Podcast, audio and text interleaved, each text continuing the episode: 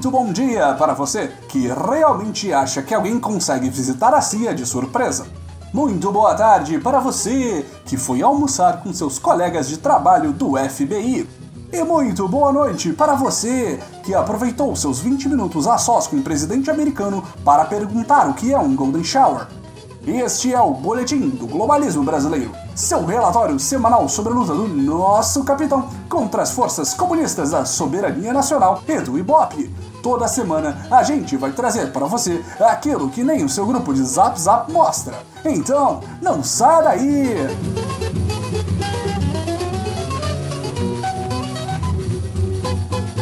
Esta semana, o boletim fala da vitoriosa e nem um pouco patética visita do nosso capitão e seu séquito aos Estados Unidos da América. A nossa saudação à bandeira americana.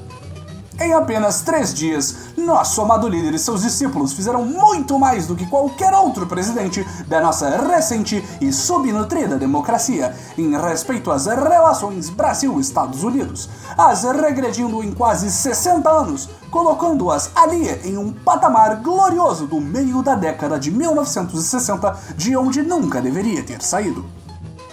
Entre os destaques dessa excursão patriótica, temos a entrega da base militar de Alcântara aos norte-americanos a troco de exatamente nada. Para aqueles que não sabem, a Força Aérea Brasileira tem, ou melhor, tinha, uma base de lançamento de foguetes no Maranhão que sempre foi cobiçada pelos nem um pouco ambiciosos americanos.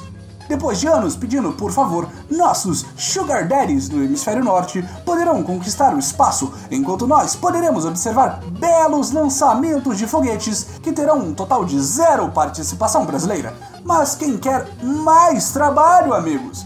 Partes de foguetes são todas em inglês. Ninguém aqui tem tempo para aprender um segundo idioma.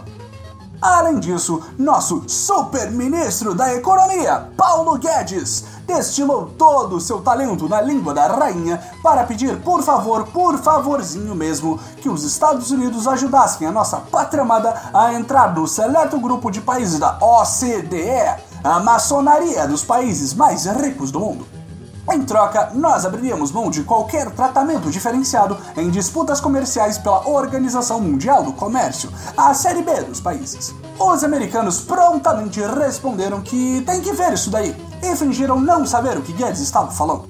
Em um momento que deve ter aquecido o coração de pedra do nosso capitão, ele foi destaque da Fox News, o canal de TV responsável por cometer Donald Trump ao mundo e principal aliado do laranja americano, quase como se o WhatsApp passasse na sua televisão.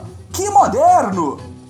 O que deveria ser um momento de glória e êxtase para nosso Jair se tornou amargo, pois aparentemente a Fox News foi atacada por perigosos globalistas que ousaram relacionar milicianos e a família mais patriótica deste Brasilzão de meu Deus. Um canal comunista como esse não poderia existir na Terra da Liberdade.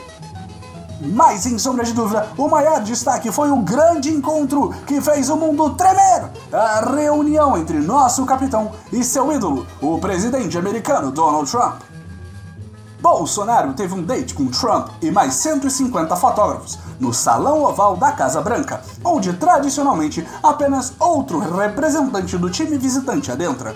O escolhido normalmente é o ministro das Relações Exteriores do país visitante, mas no caso de Bolsonaro, nosso capitão decidiu ser um pai exemplar e não deixar o filhinho de 34 anos desacompanhado. E levou Dudu, o nosso Dudu, e não o chanceler fanboy de Trump, Ernesto Araújo, que ficou possesso. O clima na volta deve ter sido constrangedor. A reunião teve ainda troca de camisetas, na qual simbolicamente nosso capitão entregou a camisa 10 da seleção canarinho para Trump, que em retorno entregou a camisa de meia direito reserva, uma posição em campo igualmente importante. Afinal, quem chega na voadora na hora em que as duas seleções partem para a violência? Obviamente o meia direita reserva. Este cidadão não tem nada a perder. Mas a viagem não estaria terminada sem mais decisões completamente acertadas do governo da nova era. O capitão tomou a sábia decisão de ordenar que embaixadas brasileiras auxiliem na deportação de todos os nossos cidadãos em situação ilegal na América. Como disse o presidente brasileiro em entrevista aos colonizadores, imigrantes só têm mais intenções. Mas a viagem não estaria terminada sem mais decisões completamente acertadas do governo da nova era. O capitão tomou a sábia decisão de ordenar que embaixadas brasileiras auxiliem na deportação de todos os nossos cidadãos em situação ilegal na América. Como disse o presidente brasileiro em entrevista aos colonizadores, imigrantes só têm mais intenções. Você achou mesmo que o slogan Brasil ame-o ou deixe-o era real, patriota? Aqui é a nova era. Nosso mote é Brasil ame-o ou seja perseguido pelo seu próprio governo ao redor do mundo.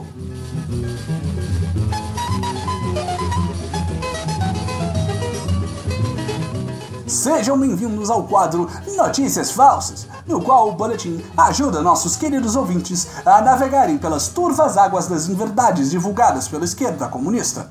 A manchete errada dessa semana é muito simples. Popularidade de governo Bolsonaro cai 15 pontos desde janeiro. Patriotas, esta parece uma notícia assustadora, pois, segundo dados dessa empresa comunista, que é o Ibope, nosso capitão teria apenas 34% de avaliações positivas pelo povo, em uma queda vertiginosa desde o começo da nova era, quando era de 49%. Como os perigosíssimos esquerdistas do Twitter gostam de apontar, nunca nenhum presidente esteve em tão baixa popularidade no começo de seu primeiro reinado, digo, governo. Mas não devemos nos preocupar, patriotas! Existe uma clara explicação para isso. Se observarmos os dados divididos por castas, veremos que entre os brancos, moradores do sul e evangélicos, nossa popularidade ainda está lá em cima. O que existe no Brasil, além de brancos, evangélicos e sulistas? Absolutamente ninguém! O resto desta pesquisa bomba deve ser de médicos cubanos. Eles sozinhos derrubaram os números. Você conhece alguém que foi entrevistado pelo Ibope? Claro que não! Em um país com mais de 200 milhões de pessoas, o fato de que seu círculo pessoal nunca foi entrevistado é um absurdo! Além disso, o boletim gosta de reafirmar que, segundo o nosso líder Mor, estamos em um processo de desconstrução de estruturas falhas da democracia, como, por exemplo, a opinião popular. Após planificarmos essas estruturas, será aberto um novo caminho rumo a um futuro mais brilhante, no qual não haverá mais testes de popularidade e todos ouvirão a palavra do amado capitão. Todos saúdem o nosso amado Messias!